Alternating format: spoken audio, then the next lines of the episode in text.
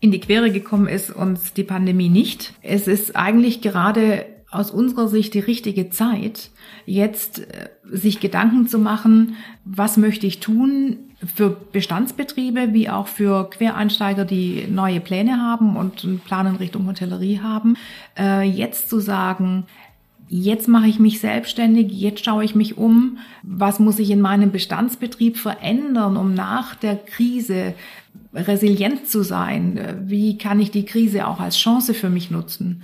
Und eben für neue, sowohl äh, Hoteliers, die ein neues äh, Hotel gründen möchten, wie auch für Quereinsteiger, ist es jetzt ein besonderer Push zu sagen, ja, gerade in der Ferienhotellerie in, haben wir jetzt national, wie natürlich auch äh, im, im benachbarten europäischen Ausland, hervorragende Chancen, ähm, uns jetzt zu positionieren, zu entwickeln und mit einem neuen Produkt an den Markt zu gehen. Weil die Nachfrage wird da sein. Die Tendenz geht ja zu Sicherheit und Nachhaltigkeit äh, und Individualität im, im, im Urlaub. Und von daher ist es jetzt eine Top-Zeit. Willkommen zu Upgrade Hospitality, dem Podcast für Hotellerie, Gastronomie und Tourismus.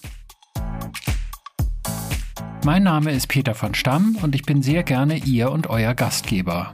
Und wenn auch Sie in diesem Branchen-Podcast zu Wort kommen wollen, dann melden Sie sich gerne bei mir. Wie und wo, das erfahren Sie am Ende der Show. Meine heutigen Gäste sind Ute Rieger und Robert Cordes vom preisgekrönten Kieler Beratungsunternehmen Cordes und Rieger. Beide Gäste lehren zudem an verschiedenen Hochschulen und sind Mitglieder im Zukunftsinstitut. Hallo Frau Rieger, hallo Herr Cordes, moin nach Kiel. Guten Morgen, Herr von Stamm. Ja, guten Morgen, Herr von Stamm. Grüß Sie. Ich grüße Sie auch. Ich hoffe, Sie sind frisch und munter. Wir sind ja noch ein bisschen früh heute dran. Ja, bei den Temperaturen, blauer Himmel, minus zwei Grad, da ist man doch frisch und munter hier oben in Norddeutschland. und die Sonne scheint. Und die Sonne scheint, und genau. Und die Sonne scheint. Das ja, ist sehr schön. Gut. Ja, prima. Frau Rieger, Herr Cordes, Sie sind bekannt für eine langjährige Expertise in der, ich nenne es jetzt mal ein bisschen übergreifend, Hospitality-Beratung. Und Sie haben vor ein paar Tagen passend zum Thema ein Buch veröffentlicht. Der Traum vom eigenen Hotel, eine Gebrauchsanweisung. Bevor wir jetzt über das Buch sprechen, Frau Rieger, was macht denn Ihr Unternehmen in erster Linie? Sie schreiben ja nicht nur Bücher. Nein, in erster Linie beraten wir Hotellerie und Gastronomie und touristische Unternehmen.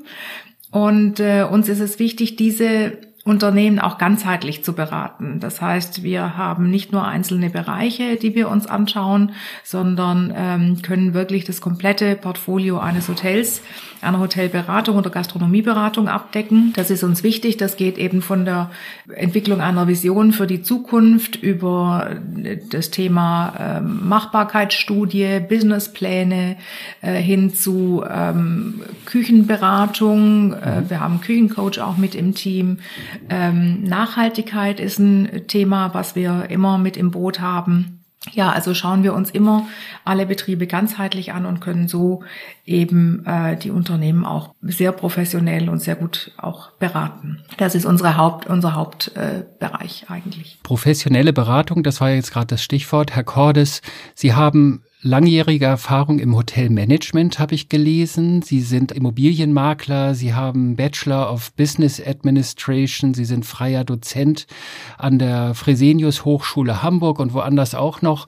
Und Sie sind vereidigter Sachverständiger für das Hotel- und Gaststättengewerbe an der Industrie- und Handelskammer in Kiel.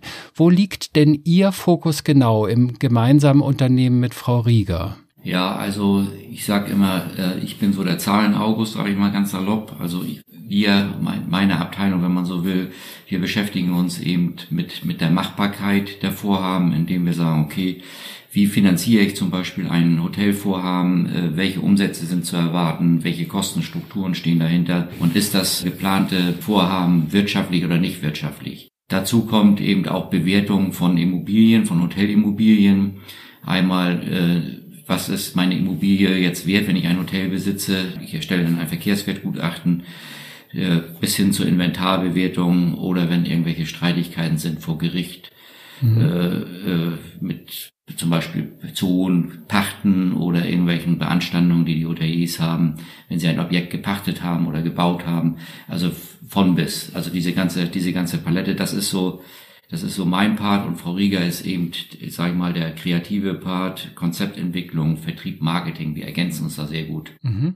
Also Sie, Herr Cordes, Sie begutachten also Wirtschaftlichkeit, habe ich mir notiert, Finanzierung, Vermarktungschancen, äh, auch die Mitbewerbersituation am Markt? Genau, also Standortanalysen, Wettbewerb, All das untersuchen wir natürlich, wenn jemand investieren möchte, also in ein neues Projekt oder in ein altes, das modernisieren möchte.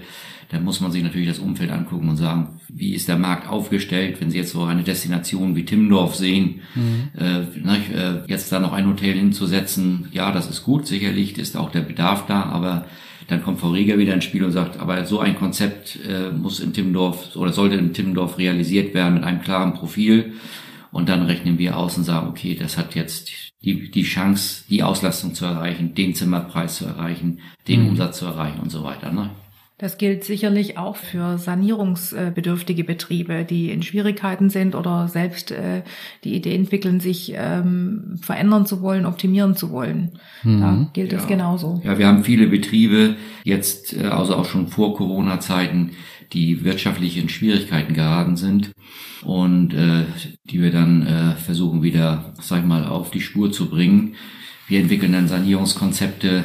Die Banken haben da hohe Ansprüche an Sanierungskonzepten. Äh, das ist also sehr umfangreich, sehr komplex. Aber äh, ich sage mal zu 98 Prozent gelingt uns das, die Betriebe wieder, sage ich mal, wirtschaftlich erfolgreich dastehen zu lassen. Das ist eine relativ hohe Quote. Das hört sich jetzt so ein bisschen eigenlobmäßig an, aber es soll es nicht sein. Äh, es gibt da wirklich immer gute Ansätze, wenn man extern auf einen Betrieb guckt und wir sind nun aus dem Bereich und dann auf Augenhöhe mit den, mit den Unternehmern, sag ich mal, äh, neue Konzepte entwickelt und neue Strategien entwickelt. Das ist sehr erfolgsversprechend. Frau Rieger, Sie sind der kreative Kopf, habe ich gerade rausgehört. Sie sind einerseits gelernte Reiseverkehrskauffrau, also vom Fach. Sie haben mhm. ein Master of Future Administration. Sie haben in der Vergangenheit schon ganze Ferienanlagen geführt mit vielen, vielen Zimmern und Gästen. Sie sind Dozentin an der Fachhochschule Westküste in Heide in Schleswig-Holstein. Und, und das ist das, wo ich äh, drüber gestolpert bin, was ich total spannend finde. Sie sind autorisierte Prozessberaterin des Förderprogramms Unternehmenswert Mensch des Bundesministeriums für Arbeit und Soziales. Fokussieren Sie sich als kreativer Kopf auch in Ihrer Beratung auf das Thema Personal? Ja, ähm, das wird zunehmend natürlich wichtiger in dieser Branche. Man liest und hört ja immer vom Fachkräftemangel. Mhm. Und ähm, wir sagen immer, ein Hotel, das gut aufgestellt ist, sowohl in seiner Aussage und in seinem Wertegerüst, in seinem Leitbild, in seinem Alleinstellungsmerkmal, bekommt schon mal eine andere Aufmerksamkeit und auch leichter Mitarbeiter. Wichtig ist aber, dass diese, diese Unternehmen ähm, ihre, ihr Wertegerüst und ihr Leitbild einfach auch äh, komplett übertragen, nicht nur auf die Kommunikation nach außen und an den Gast, sondern eben auch nach innen. Mhm. Wie sie ihre Mitarbeiter führen, wie sie mit den Mitarbeitern umgehen, was sie äh, für Leistungen haben, wie Mitarbeiter gehört werden, einbezogen werden.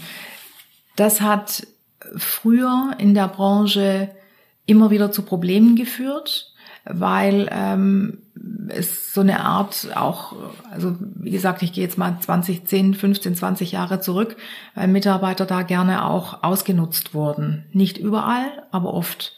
Und äh, dadurch ist die Branche auch etwas in Verruf geraten.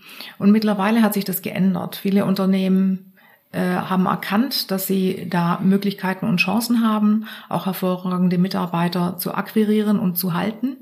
Und ähm, da entwickeln wir über unter, oder können wir über dieses Programm Unternehmenswert Mensch mit den äh, Unternehmen einfach auch, ähm, ich sag jetzt mal, Organisationsstrukturen äh, entwickeln, die Mitarbeiter komplett mit einbeziehen. Das ist entscheidend dabei, ähm, sie an der Entwicklung des Unternehmens eben teilhaben zu lassen, mhm. auch an der innerbetrieblichen Entwicklung.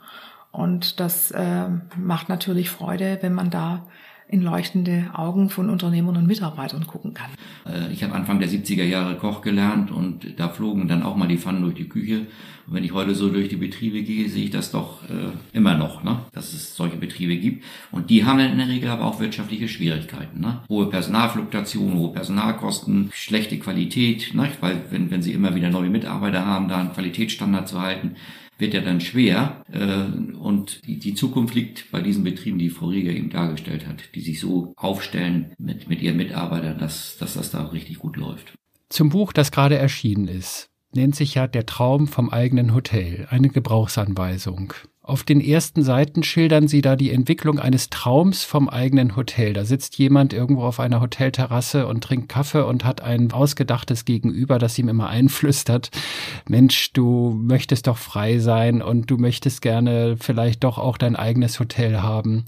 Wann ist eigentlich die Idee zu diesem Buch indem sie in mehreren Kapiteln schildern, wo sind Fallstricke, was macht man richtig, was macht man falsch, worauf muss man achten. Wann ist Ihnen diese Idee zu diesem Buch gekommen? War das vor Corona oder während Corona? Lange vor Corona-Zeiten ist uns die Idee gekommen, mhm. äh, weil wir festgestellt haben bei unserer Mandantschaft, dass wir viele Quereinsteiger haben und viele Anfragen von Menschen, die nicht aus der Hotellerie und Gastronomie kommen und äh, die, die äh, uns angesprochen haben und haben gesagt, wir wollen uns selbstständig machen mit einem Hotel in St. Peter-Ording oder auf Föhr oder wo auch immer.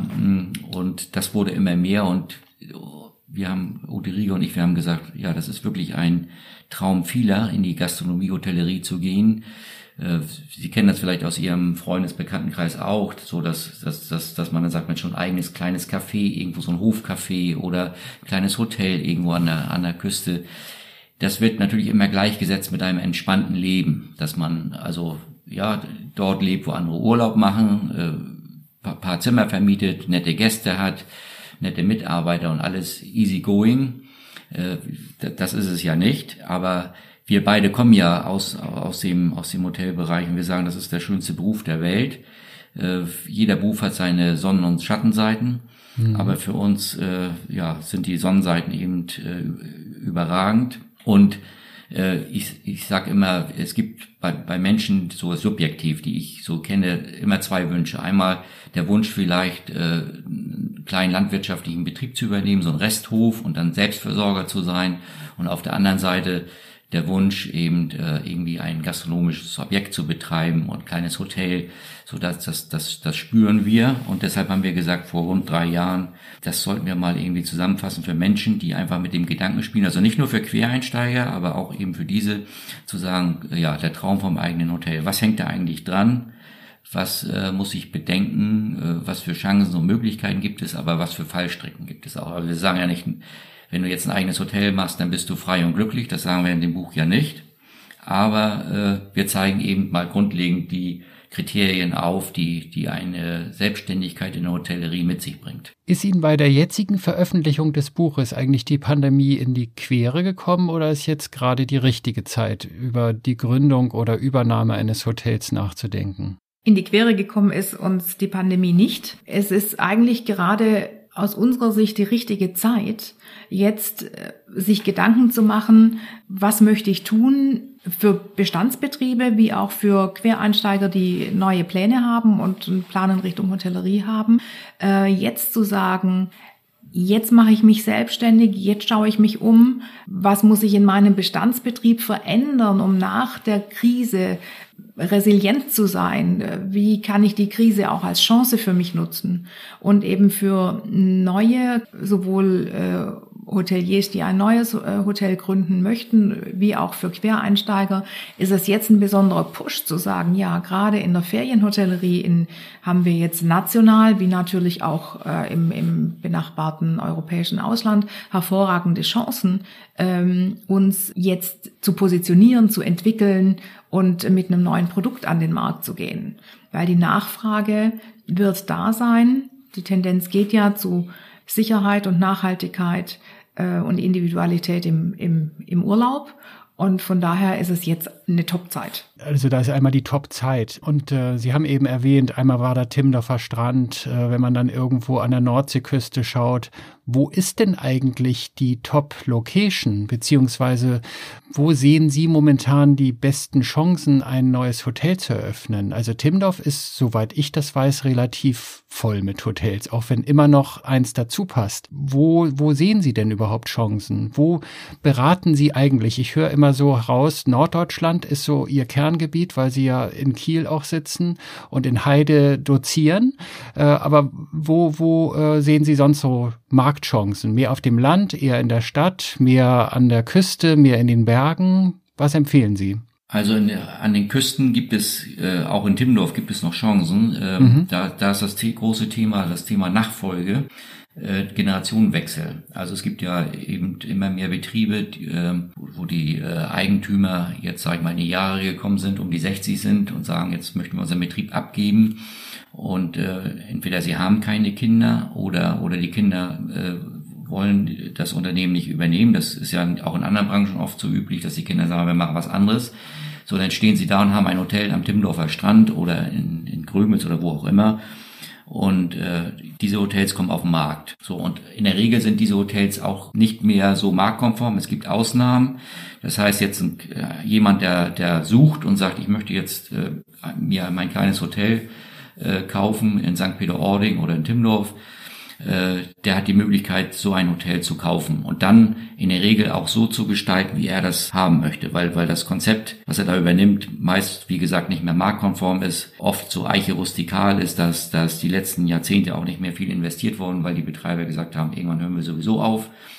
Also da gibt es noch, noch Chancen. So, wo lohnt sich das noch, sag ich mal, was ganz Neues zu machen, beziehungsweise welche Gebiete aus unserer Sicht sind, sind äh, prädestiniert für eine Existenzgründung. Das sind natürlich die Berge auch, in den, zum Allgäu oder auch unten in der Region Bodensee. Da gibt es, gibt es noch gute Möglichkeiten. Wir sehen hier, Ute Rieger und ich, auch den Harz zukünftig, wie soll ich sagen, zukünftig als gute Investition an. Mhm. Der Harz ist ja noch so ein bisschen im Dornröschenschlaf. Es gibt da schon positive Anzeichen. Aber äh, der Harz war ja in den 60er, 70er Jahren ein Hotspot für die Norddeutschen dort mal so ein bisschen Winterurlaub zu machen oder wandern zu gehen. Auch die Skandinavier haben den Harz äh, sehr bevorzugt bereist. Und da ist eine große, große Chance, wenn man, man muss aber natürlich sehen, dass man da investiert.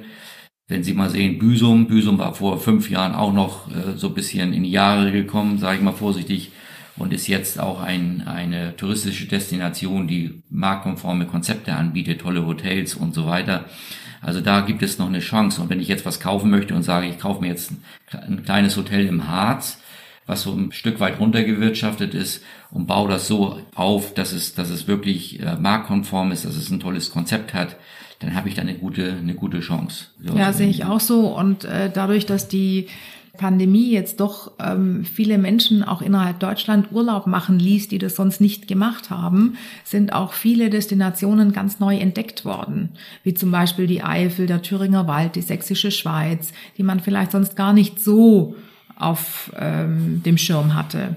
Und die werden deutlich auch Aufschwung erfahren jetzt in den nächsten Jahren, weil es eben erkannt wurde, ach, da kann es ja auch oder da ist es ja auch schön. Und auch da äh, sind dann natürlich Chancen für moderne und neue Hotelkonzepte.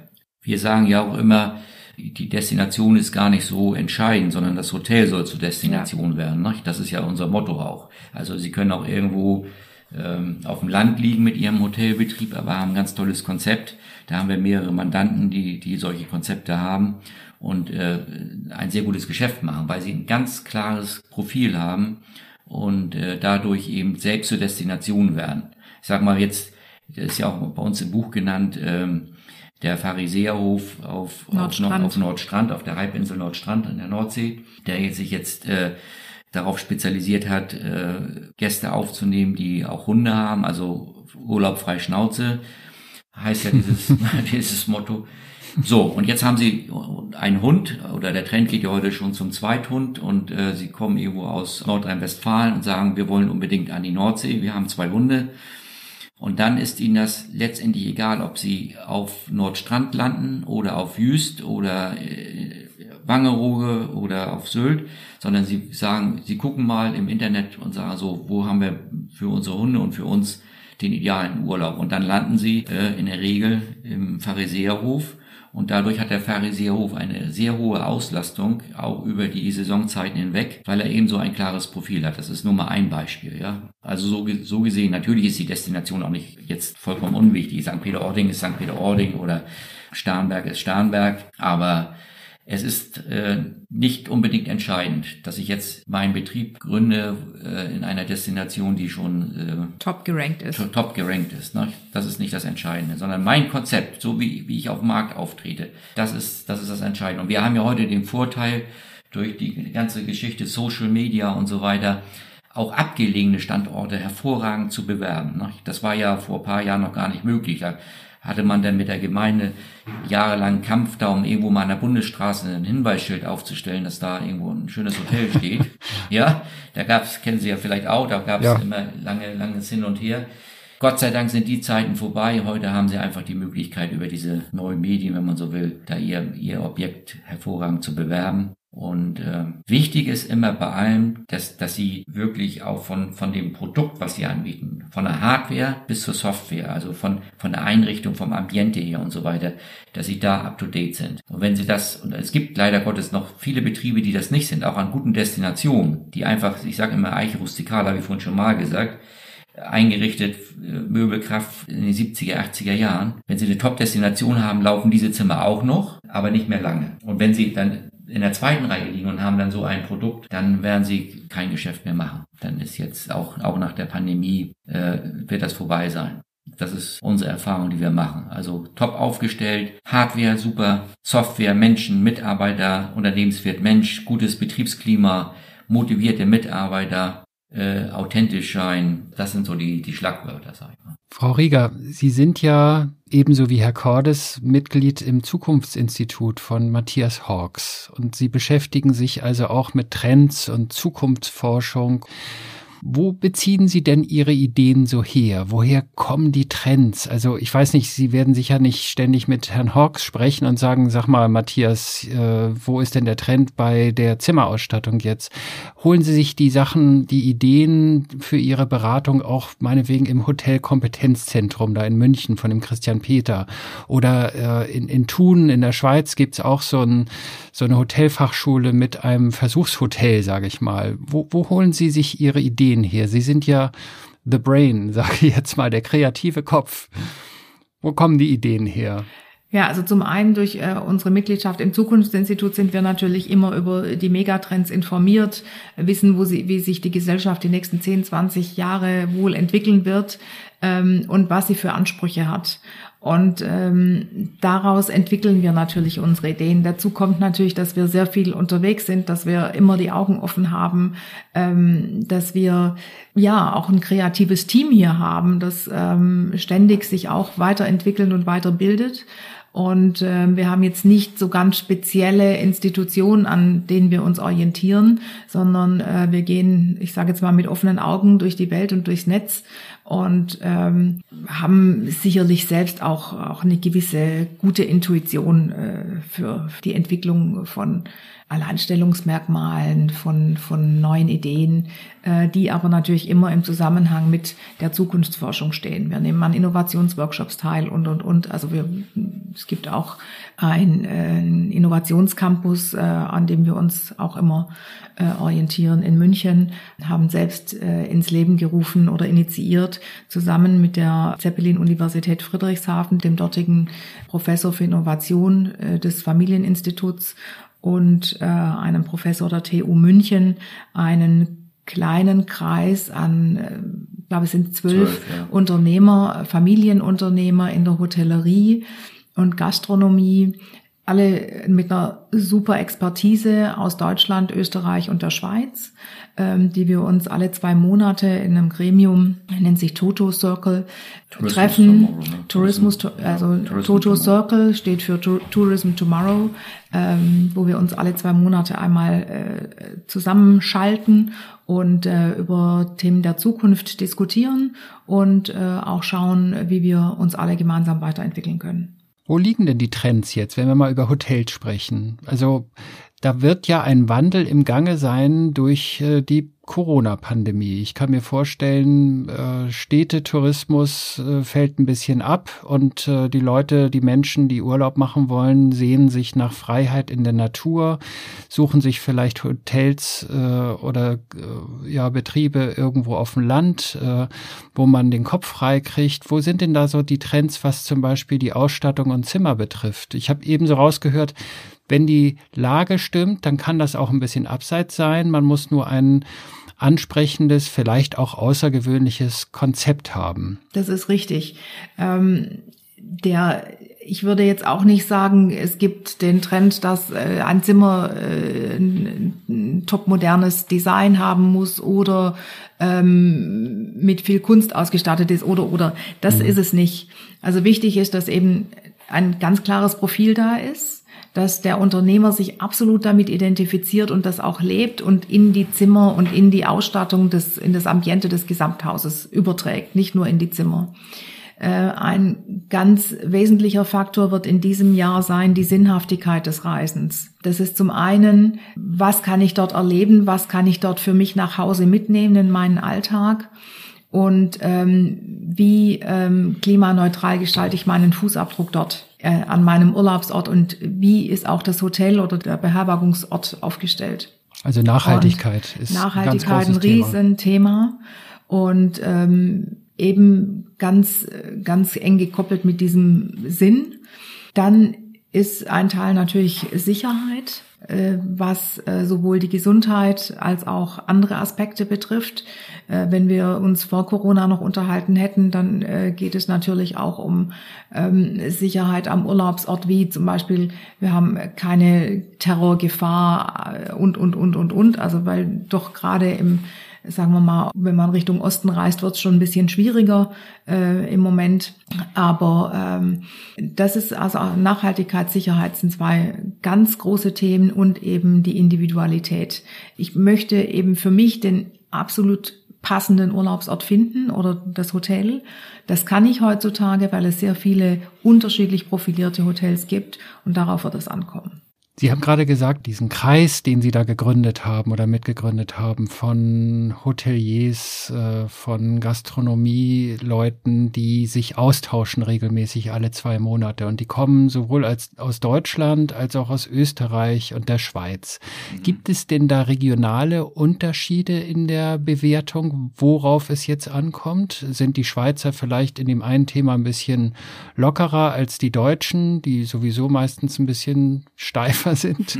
Oder oder oder sehen die Österreicher äh, das das äh, Hygienebedürfnis der Deutschen ganz anders als die Schweizer oder wie auch immer? Gibt es da regionale Unterschiede? Nein die konnten wir bis jetzt nicht feststellen also im Grundsatz äh, gibt es da keine Unterschiede. Und dieser Kreis, äh, sag ich mal, beschäftigt sich ja auch überwiegend äh, mit, mit äh, Innovation. Und wir haben uns auf die Fahne geschrieben, dass wir keine Klagestunde da machen wollen. Das ist ja oft so, ne? dass man sagt, das ist jetzt alles schlecht, Corona und wie geht's überhaupt weiter und wir wissen gar nicht. Wir wollen, wir wollen Lösungen entwickeln für die Zukunft allgemein, unabhängig von Corona. Und bis jetzt äh, müssen wir sagen, dass, dass da keine regionalen Unterschiede sind. Also vom, vom Ansatz her. Also der Innovationsgedanke ist bei allen gleich, was man in den Hotels umsetzen kann, wie man, wie man sich auch verändern kann. Äh, jeder hat natürlich seine eigenen Vorstellungen, aber unterm, unterm Strich muss ich sagen, geht das immer in dieselbe Richtung bis jetzt, ne, Jude? Das ja. muss, ja, das ist, das ist so. Geben Sie mir doch noch mal ein, zwei Beispiele, worüber da, Sie da sprechen, wenn Sie, wenn es um Innovationen geht. Was sind so momentan die, die brandaktuellen Themen, wo Sie sagen, also da müssen wir jetzt unbedingt noch mal drüber sprechen? Das ist das Thema das ist ja auch allgemein, aber es ist da ganz besonders auch das Thema Digitalisierung, äh, dass das Thema Mitarbeiter, innovative Mitarbeiterkonzepte entwickeln, also innovative Arbeitszeitmodelle, innovative äh, Bezahlungssysteme. Äh, das, das sind so die, die beiden, die beiden Schwerpunkte. Und dann, dann natürlich auch das, das Thema Nachhaltigkeit welche innovativen oder Ansätze gibt es bei diesem Thema Nachhaltigkeit. Also viele können das, das Wort ja schon nicht mehr hören, die sagen Nachhaltigkeit, Nachhaltigkeit, aber wir splitten das ja auf und sagen einmal die ökologische, ökonomische und soziale Nachhaltigkeit. Äh, und wenn man das mal vertieft und das diskutieren wir, da, da sind sehr gute Ansätze drin, sag ich mal, ganz neue Ansätze, die man dann äh, Step by Step auch in den Hotels schon umgesetzt hat, beziehungsweise umsetzen will. Und der eine kann von dem anderen lernen. Der eine sagt, ich habe jetzt das, äh, ich habe ein neues Arbeitszeitmodell jetzt mal hier etabliert bei mir. Bei mir arbeiten meine Mitarbeiter im Schnitt nur noch sechs Stunden weil die sagen, Arbeit ist nicht alles. Das sind junge Menschen, die sehr kreativ sind, aber die wollen dann nicht mehr zehn oder zwölf Stunden in der Küche stehen. Und äh, dann sagt der andere, da habe ich auch schon mal dran gedacht. Wie macht ihr das denn da in Österreich? Und dann erzählt er das und das andere Thema ist auch die persönliche Weiterentwicklung. Also auch das darf man nicht vernachlässigen. Also der Betrieb ist das eine, dass man sagt, persönlich, äh, der, der Betrieb muss weiterentwickelt werden. Aber der Unternehmer selbst, der Unterje, Frau und Mann, dass sie sagen, also ja, ich möchte mich auch persönlich weiterentwickeln. Äh, ich, muss, ich möchte mich weiterbilden. Ich möchte was für mein, für mich selbst tun. Das ist in der Vergangenheit, wenn man sich mal so die Szene anguckt, oft vernachlässigt worden. Das sind so mal ein kleiner Ausschnitt aus dem, was da diskutiert wird. Frau Rieger, wenn wir über das Personal gerade sprechen, wo werden die häufigsten Fehler von Hoteliers in der Personalführung gemacht? Was sind die größten Schnitzer oder wo sagen Sie sich, meine Güte, schon wieder so ein Haus, wo es mit dem Personal nicht funktioniert und die merken einfach nicht, woran es liegt? Es kommen ja sicher Leute auf Sie zu, die sagen, also mein Hotel steht vorm Abgrund und ich weiß gar nicht mehr, was ich machen soll. Oder jemand anderes sagt, ich würde jetzt gerne eins kaufen, ich bin Banker, ich kenne mich mit Geld aus. Das ist das eine. Aber mit menschlicher Führung, da habe ich null Ahnung. Wo werden die größten Fehler gemacht oder was sind die falschesten Erwartungen, mit denen Sie so oder Vorstellungen, mit denen Sie konfrontiert werden in puncto Personal? Im Prinzip äh, sagt es schon ein bisschen so das Wort. Also, dass äh, ein Unternehmer dann auf uns zukommt und sagt, ich habe Probleme mit meinem Personal. Ähm, so, und äh, nicht mit meinen Mitarbeitern oder mit meinem Team, ähm, sondern da sieht sich quasi der Chef äh, ganz alleine und die Mitarbeiter tun nicht das, was er will oder die Chefin. Und ähm, das ist ähm, einfach nicht mehr zeitgemäß, äh, weil zum einen hat das Unternehmen dann gar nicht mal überlegt, was habe ich denn hier für ein Wertegerüst und was kann ich meinen Mitarbeitern für einen Leitfaden an die Hand geben. Äh, das ist das eine. Der Mitarbeiter hat keine Orientierung. Und ähm, das ist eigentlich meist der große Fehler in der Führung, dass die ähm, Mitarbeiter nicht gehört werden, beziehungsweise dass sie äh, keine Möglichkeit haben, sich zu orientieren, sondern es wird von jetzt auf gleich und äh, auf morgen und wie auch immer werden Dinge angeordnet, entschieden, ähm, wird reagiert, nicht agiert. Und das ist das größte Problem. Und wenn ein Unternehmer da einfach professionell aufgestellt ist und der Mitarbeiter weiß, wofür er etwas tut und wie er es zu tun hat, angefangen von Qualitätsstandard über Standards, über Kommunikationswege, ähm, das ist, das sind alles Themen. Und oft kommen wir einfach auch in Betriebe, wo ähm, wir dann fragen, ja, wo sind denn, gibt's hier einen Sozialraum? Und ähm, ja, da unten im Keller, da haben wir, da haben wir einen Raum. Und dann kommt man da in den Keller, da äh, riecht's dann wie im Keller und äh, kein Licht ordentlich und äh, natürlich auch keine Frischluft. Und da stehen dann noch die alten Sofas von, von Oma Else drin, oh, die schon ein bisschen nach Bimmelbarock und äh, abgeranzt sind oder ja, und auch komisch riechen. Und das ist dann der Raum für die Mitarbeiter. Stehen vielleicht noch ein paar Aschenbecher rum und naja, dann fragt man, wie sieht's denn mit Mitarbeiterverpflegung aus? Ähm, weil man kann ja auch davon ausgehen, dass in Hotellerie und Gastronomie auch für Mitarbeiter was ordentliches auf den Tisch kommt. Das ist leider nicht, oft nicht der Fall. Mhm. Oft äh, steht da ein Bernmarie rum, äh, mit, äh, ja, wo sich eine leichte Haut über die Polonaise zieht und die Nudeln schon irgendwie äh, dürr sind. Also ähm, das geht heute einfach nicht mehr. Mitarbeiterkleidung ist ein Riesenthema. Die muss modern sein. Man kann nicht heute mehr irgendwie mit irgendwelchen Satinwesten und äh, komischen Tüchern äh, arbeiten. Das sind halt alles Themen, die Mitarbeiter, wenn sie anders sind, mitnehmen und begeistern und der dann auch äh, gerne weitererzählt, wie toll sein Arbeitsumfeld ist. Aber eben oft Leider, wie ich es gerade geschildert habe, ist es auch anders. Ja, und das führt dann zur größeren Mitarbeiterfluktuation ja. einerseits und außerdem der Gast merkt es ja auch, ja. wenn die Mitarbeiter unzufrieden sind, nuschig, wie man so schön sagt. Ja, ja absolut. Und, na, dann merkt man das und äh, dann, dann sagt man sich automatisch, der Fisch stinkt vom Kopf. Ist einfach so, ja. oder? Hm. Ja. Also auch wichtig ist, auch Sie haben ja den Banker angesprochen, der dann was von Geld versteht und sagt, jetzt mache ich ein Hotel. Mhm. Äh, aus meiner Sicht ist das Wichtigste, ich sage immer das 4M-Prinzip. Man muss Menschen mögen. Wenn Sie das mitbringen, also wenn Sie das mitbringen als Grundvoraussetzung, neben Ihren fachlichen Qualifikationen, die Sie haben oder nicht haben, aber wenn Sie das mitbringen, wenn Sie mit Menschen umgehen können, das ist für die Mitarbeiter, dass sie, dass sie da menschlich sind in Anführungsstrichen und genauso mit den Gästen, dann haben Sie schon mehr als die halbe Miete drin. Das ist meine persönliche Einschätzung oder Meinung. Äh, und da hapert das bei vielen. Und oft ist es ja auch heutzutage so, dass gerade junge Mitarbeiter, dass die, dass die Unternehmer sagen, ach, die Jungen, die haben ja keine Lust mehr und keinen Drive und, und, und. Ähm, anstatt sich mal darauf einzulassen und mal zu hören, wie die ticken, was die möchten, die suchen nämlich gerade den Sinn in ihrer Tätigkeit. Und ähm, deswegen werden die sich immer auch orientieren an einem Unternehmer und, und, und Unternehmen, ähm, das ihnen das auch widerspiegelt und wiedergibt und sagt, Mensch, hier tun wir ganz besonders viel für Nachhaltigkeit. Wir haben eine Zero-Waste-Kultur in der Küche oder ähm, wir integrieren soziale Projekte und, und, und.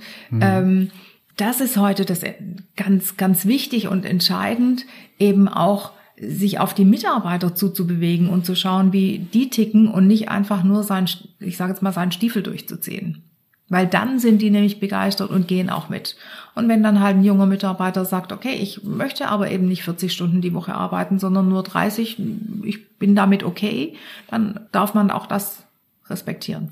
Herr Cordes, womit werden Sie denn, Sie sind ja der Zahlenmensch, wenn ich das so raushöre. Sie kennen sich mit dem Geld aus. Also Sie haben dann die Expertise und können ein Haus durchleuchten von, vom Keller bis zum Dach und sehen auch die Knackpunkte und äh, wo die Stellschrauben sind. Und dann gibt es vielleicht Leute, die sagen, Mensch, ich muss da einen Kredit über drei Millionen aufnehmen. Ist das wirklich der richtige Weg?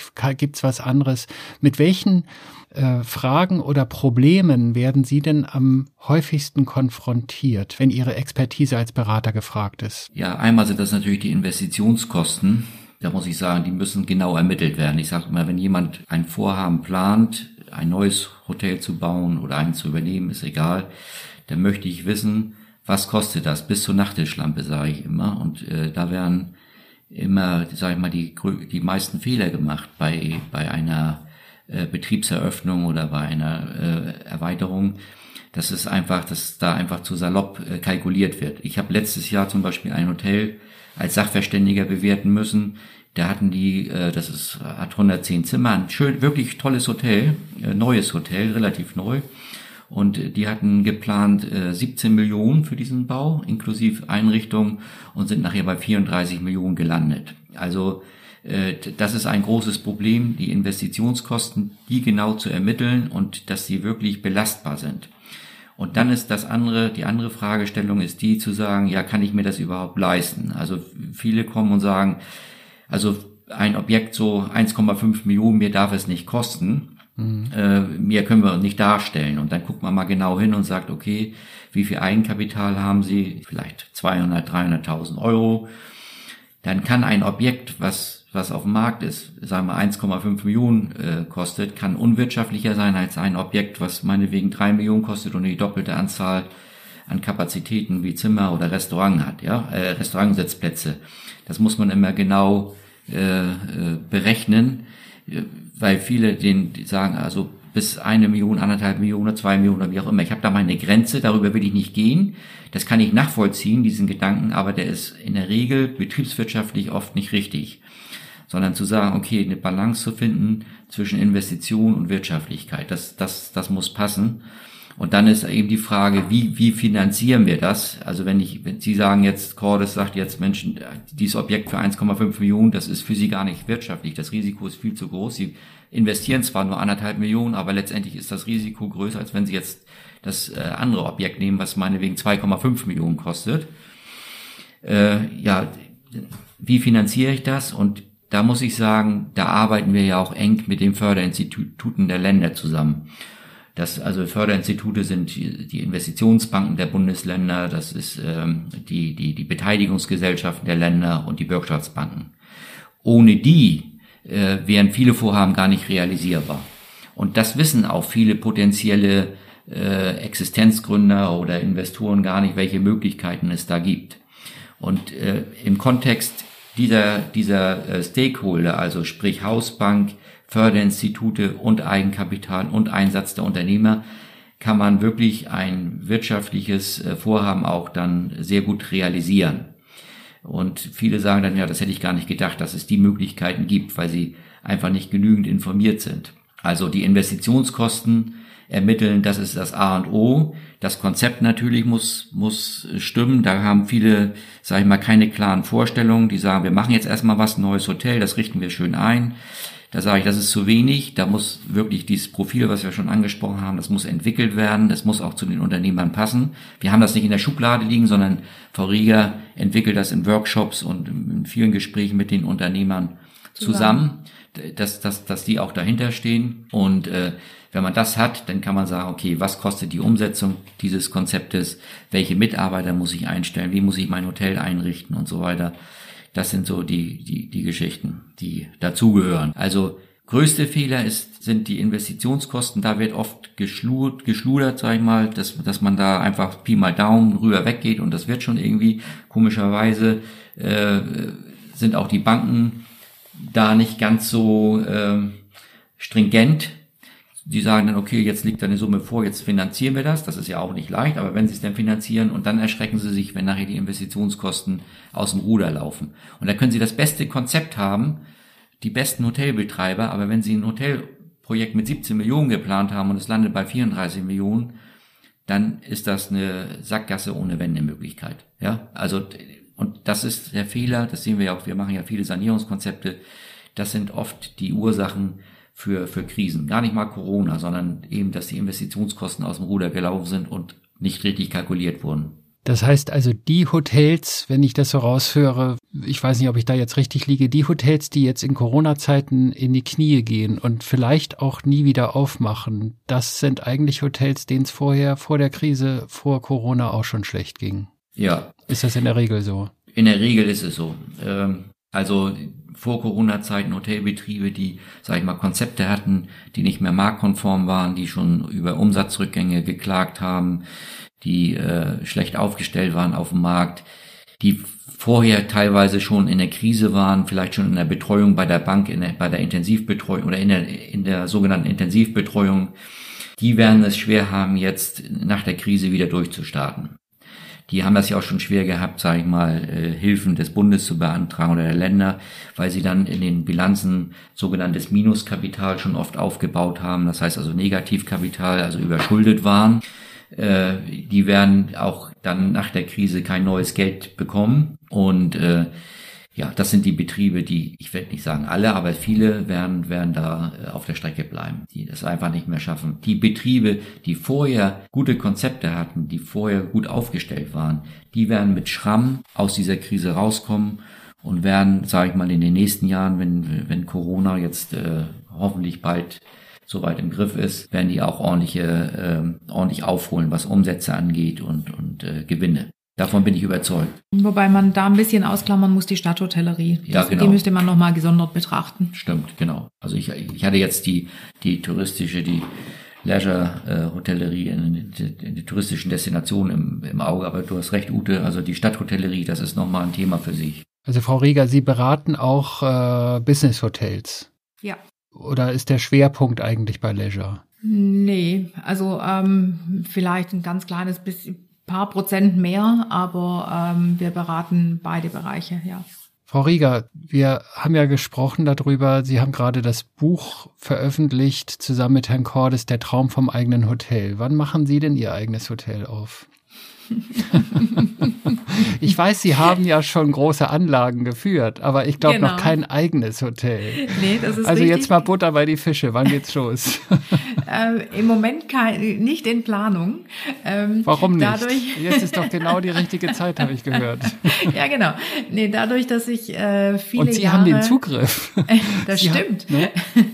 das stimmt.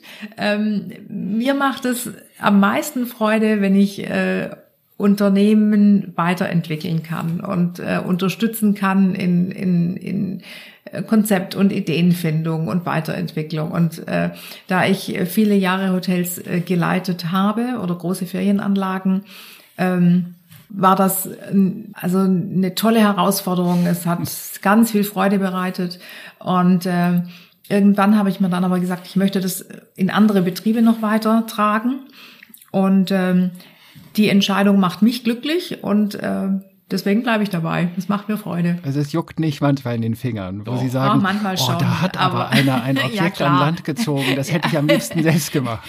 Äh, klar, äh, das auf jeden Fall. Mhm. Ähm, aber es so. ist jetzt gut, wie es ist für mich. Ja, doch, aber Sie haben recht, das ist wirklich so. Ne? Das, das, das da habe ich schon manche schlaflose Nächte gehabt, bin dann aber immer wieder zurückgekommen und habe gesagt, so, äh, das, was, was ich mache, jetzt schon seit über 25 Jahren, mache ich sehr gerne. Aber es kommt immer mal wieder ein, ein ja, Objekt auf den Tisch, wo man sagt, ja, hm, und dann rechne ich mir das mal durch und dann träume ich mich auch so ein Stück weiter rein. Aber und dann sagen Sie sich, ich kann aber Frau Rieger nicht alleine lassen. Genau.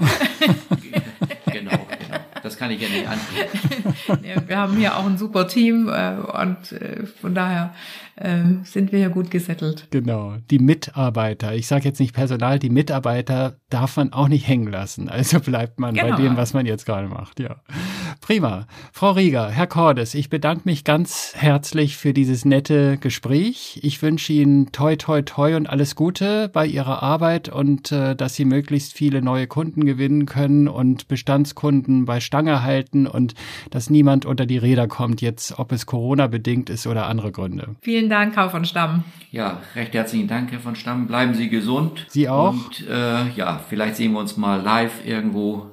Ja, ich bin bestimmt mal in Kiel und dann melde ich mich vorher mal. Ja, wir Wunderbar. würden uns sehr freuen. Wir ja, würden uns sehr freuen. Stamm, ja, ich freue mich auch. Bis ja, dahin. Machen Sie es gut. Tschüss. Tschüss. Tschüss. Tschüss. Tschüss. Das war eine neue Folge von Upgrade Hospitality, dem Podcast für Hotellerie, Gastronomie und die Reise- und Tourismusbranche. Wenn auch Sie hier im Podcast gehört werden wollen, dann schreiben Sie uns. Und zwar per E-Mail an info.petervonstamm.de oder nehmen Sie via LinkedIn zu mir Kontakt auf. Mein Name ist Peter von Stamm und ich freue mich schon auf die nächste Folge. Bis dahin, bleiben Sie gesund, passen Sie auf sich auf und alles Gute.